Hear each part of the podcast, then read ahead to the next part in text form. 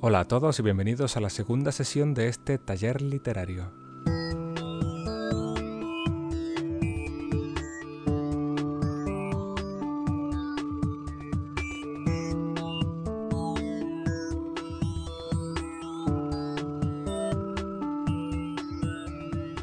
Hace aproximadamente 10 días que estrenábamos este podcast en un episodio piloto que ni siquiera tenía aún un título definitivo. He estado barajando si llamarlo taller de escritura creativa o taller de creación literaria, pero al final, por, por brevedad y sencillez, me ha gustado más llamarlo taller literario. Bienvenidos a todos y espero ir corrigiendo los errores de novato que pudiera cometer en, en la primera sesión. Por el momento ya tenemos un diseño definitivo. Eh, le tengo que dar las gracias a Fidel Martínez por ese trabajo que hizo sobre una, una pequeña foto mía que me gusta mucho más que la foto un poco pedante que puse la semana pasada acompañando este fichero. Y respecto a la sintonía, pues se va a quedar como definitiva esta que, que está sonando de fondo en este momento, que es la misma que, que utilicé la semana pasada y que había pensado cambiar por una razón muy sencilla, y es que es un pequeño autoplagio. Esto que estáis oyendo es una versión de la banda sonora que compuse para un corto que rodé hace un par de años que se llama Compañía y bueno, fue premio Espacio Libre en la ciudad de Granada y ahora acaba de ser seleccionado para un festival en, en Nueva York. Y si tenéis curiosidad, si queréis verlo, pues está en YouTube, tenéis el enlace, está en, en mi página en www.alexhernandez.es y podéis ver el, el, cortometraje. Finalmente me he quedado con esta música, aunque sea la banda sonora de, de aquello, pues porque no sé, me gusta, me parece apropiada y ya una vez que la he oído por primera vez ya me cuesta buscar algo diferente. Si a alguien le gusta esta música, pues que sepa que también tengo un grupo de rock y en teatrofantasma.es pues puede escuchar algunas canciones. Dejo ya de hacerme publicidad y en cambio se la voy a hacer a, otra gente porque me gusta citar mis fuentes y en el episodio pasado cuando hablábamos de los distintos medios para los que podemos escribir y que qué historias se adaptan mejor a cada medio. Se me olvidó citar una fuente donde se puede encontrar bastante información al respecto y es un podcast eh, en lengua inglesa que se llama Theatrical Speaking, que como su nombre indica, pues está dedicado a, aquellas personas que escriben textos para teatro, a, dramaturgos. La mayoría de fuentes que yo utilizo están en, en lengua inglesa porque hay más, más material de escritura creativa en este idioma. Yo siempre voy a dejaros los enlaces en, la página web, ¿vale? Junto a las notas de, de cada episodio para quien, quien quiera consultar estas otras fuentes.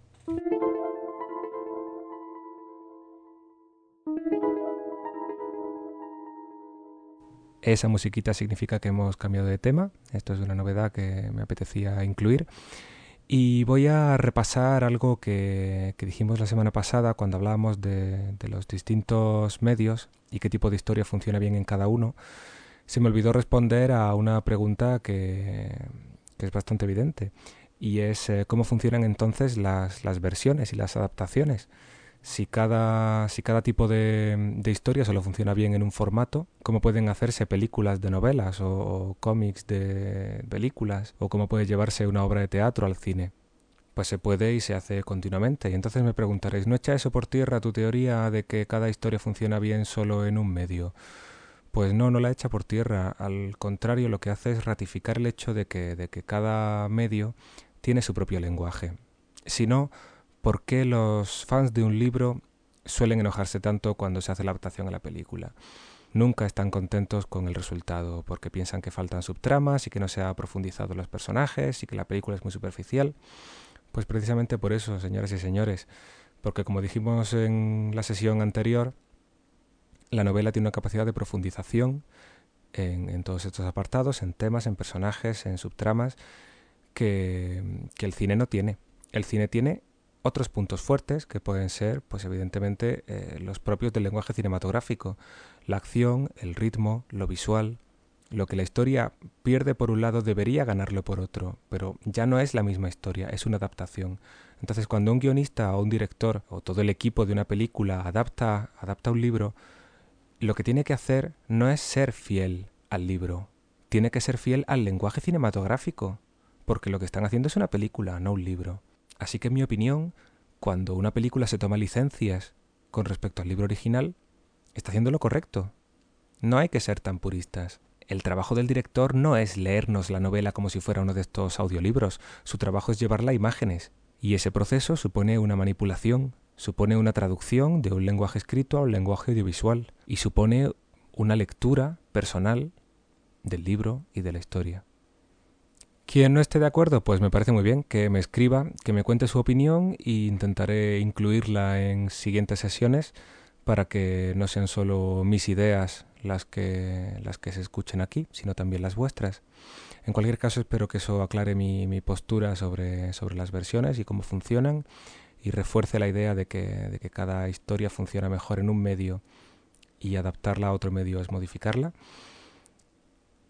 Y quizá más adelante sí que veamos en profundidad cómo adaptar nosotros personalmente o bien nuestra propia obra o medio distinto o bien la obra de, otra persona si nos apeteciera. Eso lo dejamos para el futuro.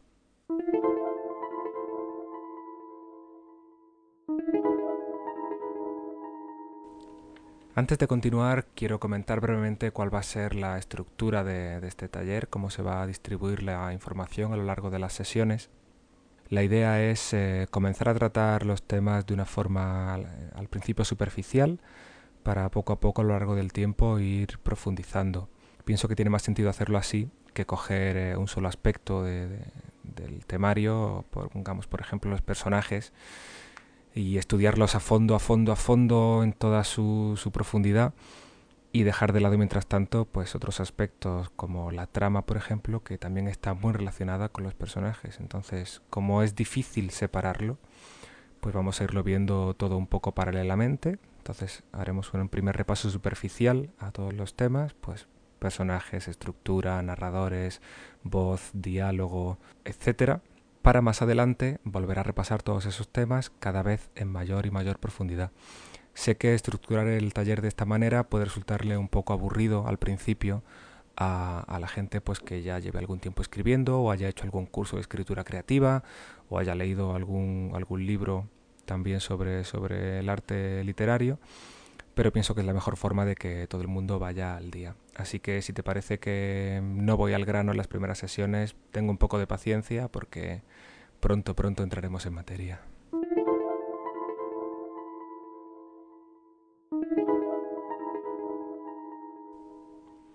Voy ahora a entrar con un consejo para aquellas personas que empiezan a escribir y va a parecer una perogrullada, pero no puedo enfatizarlo lo suficiente. Ya lo dije en la primera sesión y quiero repetirlo hoy. Si quieres ser escritor, si quieres sacarle algún partido a este taller, lo que tienes que hacer es escribir. De verdad, no estoy diciendo una redundancia. Es muy fácil llenarse la cabeza de teoría, de ideas, de conceptos, que al final lo único que consigan sea bloquearnos en lugar de, activarnos la creatividad. La mejor forma de sacarle partido a tus ideas es empezar a desarrollarlas sobre el papel, porque en cuanto te sientes y empieces a teclear o a escribir, habrás terminado con la famosa y temida página en blanco. Hay muchas formas de manchar ese blanco y entre otras cosas hablaremos en los talleres de, ejercicios para, activar la creatividad y para iniciar historias y para iniciar proyectos. Pero ya desde hoy quiero insistir en la necesidad de, lanzarse sobre la página en cuanto haya una idea es bastante peligroso para muchos autores, es bastante peligroso tomar notas de las ideas sueltas, porque te puedes encontrar con que un mes después vuelves a esas notas y tienes un nombre de un personaje o una frase que resume una escena, pero de repente han perdido todo el sentido que tienen para ti en el momento en que las estás pensando. Así que si tienes una idea, lánzate a escribirla, porque por lo menos serás capaz de capturar algo de, de, la emoción del momento, de lo que te ha ilusionado a pensar que esa historia merece la pena ser contada. Cuando lo retomes, te podrá parecer mejor o peor idea, pero al menos no será una idea que se ha perdido. Tendrás algo sobre lo que trabajar y entonces será el momento en el que realmente podrás sacarle partido a todas las lecciones y aplicar las correcciones que necesites para mejorar tus personajes o para mejorar tu trama o para mejorar tus diálogos o cualquiera de los aspectos de, lo que hayas escrito. Todas estas lecciones no te van a servir de nada si intentas aplicarlas a una página en blanco. Así que escribe, lánzate. Voy a empezar hoy por recomendar eh, un podcast también en inglés, lo siento mucho, también está en inglés, dedicado exclusivamente a este tipo de, ejercicios, de arranque de la creatividad. Se llama Writing Challenges. Os dejo el enlace en, la página web de nuestro taller en alexhernandez.es y también podéis buscar a través de, iTunes eh, Writing Challenges y ahí cada, cada pequeño podcast de unos 3 o 4 minutos de duración tiene un ejercicio curioso que os puede servir para, para arrancaros a escribir.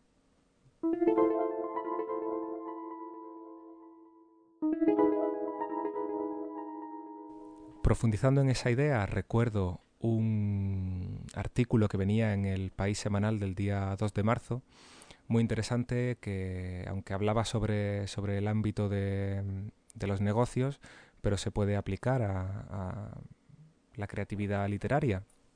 Decía que, el artículo decía que hay muchas empresas que sientan e, en una sala a un grupo de personas absolutamente ignorantes del tema a tratar frente a los expertos de la empresa en la materia en cuestión y enfrentan a los novatos a una serie de, problemas para ver qué, ideas se les ocurren. La teoría detrás de esto es que las empresas para mejorar sus productos cuentan con unos expertos que están tan habituados a su trabajo que son incapaces de innovar, mientras que absolutos eh, ignorantes pueden tener ideas revolucionarias y creativas que después a los expertos les, corresponderá aplicar y hacer viables, si es que es posible, pero que desde luego nunca habrían visto la luz si hubieran tenido que hacerlo desde el corsé de su estrechez de miras. Pues esta doble vertiente de la creatividad que me parece muy interesante es eh, una doble personalidad que creo que debe tener todo escritor, y es por un lado la inocencia de ser capaz de ponerse a escribir sin saber a dónde va a ir, y aquí me van a tirar muchas piedras, porque el canon dice que, cuando alguien se sienta a escribir tiene que tener muy clara su estructura y tiene que saber cómo acaba su historia. Yo pienso que ese es un enfoque muy válido, pero que puede conseguir que nunca lleguemos a empezar a escribir y nos pasemos la vida planeando una trama que, nunca se concreta. Como iba diciendo, la doble personalidad requiere que tengamos la inocencia suficiente para sentarnos a escribir sin miedo de a dónde vamos a llegar. Y por otro lado tengamos dentro de nosotros al experto que sea capaz de evaluar las ideas absolutamente descabelladas del novato ingenuo y darles cuerpo para que aquello realmente se convierta en una obra coherente. Desde otro punto de vista, pues eh, recuerdo las palabras de, Stephen King en su libro Mientras escribo, dedicado precisamente al arte de la escritura, que decía algo así como que, mm, que uno debe escribir primero la historia para sí mismo y después eh, revisarla pensando en, en los demás. Es una idea parecida, es escribir con la inocencia del que le apetece contar una historia que sabe o no dónde va a terminar, pero que en cualquier caso le ha parecido lo bastante interesante para ponerle en negro sobre blanco. Y después eh, darle cuerpo para que los lectores puedan interesarse en esa historia. Eso, en eso consiste el ser un experto y, saber eh, darle forma para que nuestra historia enganche. Así que lánzate, lánzate. Te voy a dejar con un ejercicio de lo que, lo que se llama escritura automática. La escritura automática consiste en marcarse un tiempo de, pongamos, cinco minutos, sentarse delante de la página en blanco, darle al cronómetro y empezar a escribir sin parar, sin preocuparse por la corrección de la sintaxis, por el sentido de lo que estamos diciendo, por la ortografía, por nada. Escribir y escribir sin parar durante esos cinco minutos. Evidentemente el resultado a nivel literario va a ser una bazofia, pero a nivel creativo puede ser interesante, porque al releerlo, como mínimo encontraremos una frase o dos que sean curiosas, originales, eh, intrigantes, inteligentes, quién sabe, frases que tengan algún tipo de, de gancho. Si a partir de esa frase suelta o de ese fragmento suelto que has escrito casi sin querer, eres capaz de desarrollar algo, ya estarás empezando por algún sitio. Así que esta es la idea más tonta y más simple, para empezar a, rellenar eh, la página en blanco, la escritura automática, pero si no tienes una historia ya en la cabeza, planteate intentarlo, porque no pierdes nada.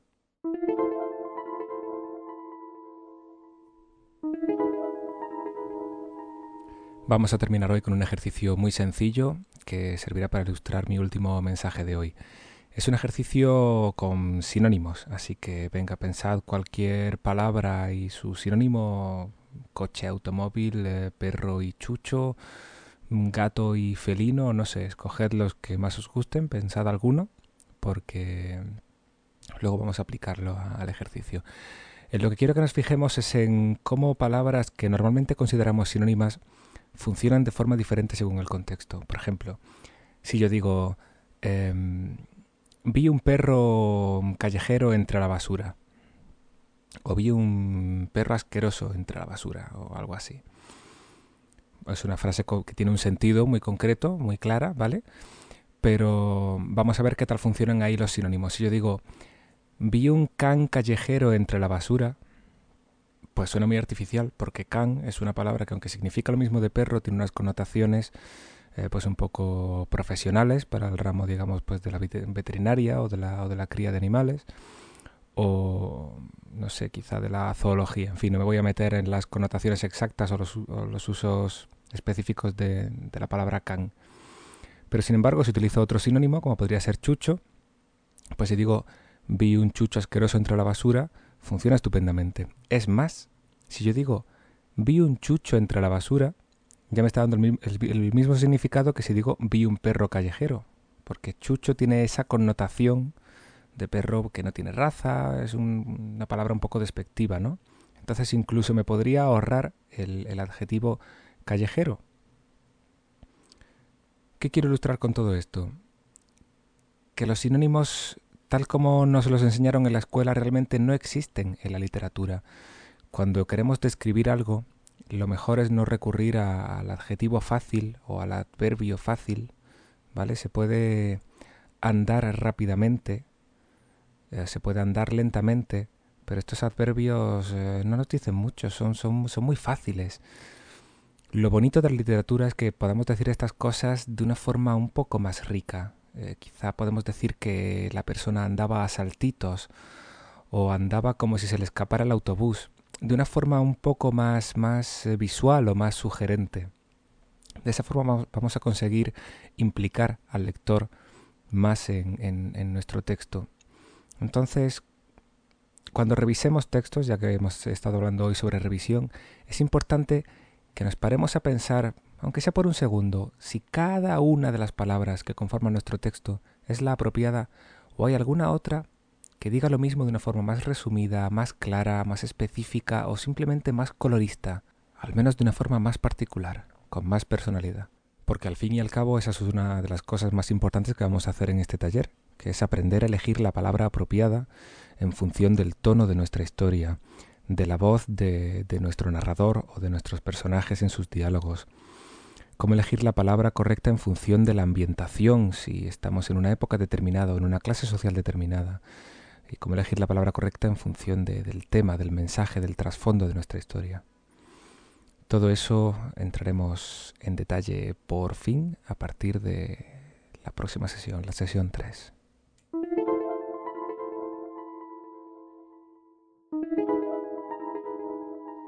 En unos 10 días más tendremos otra sesión de este taller en la que trataremos eh, aspectos como la estructura de una narración y las capas de una narración y algunos otros que puedan ir surgiendo.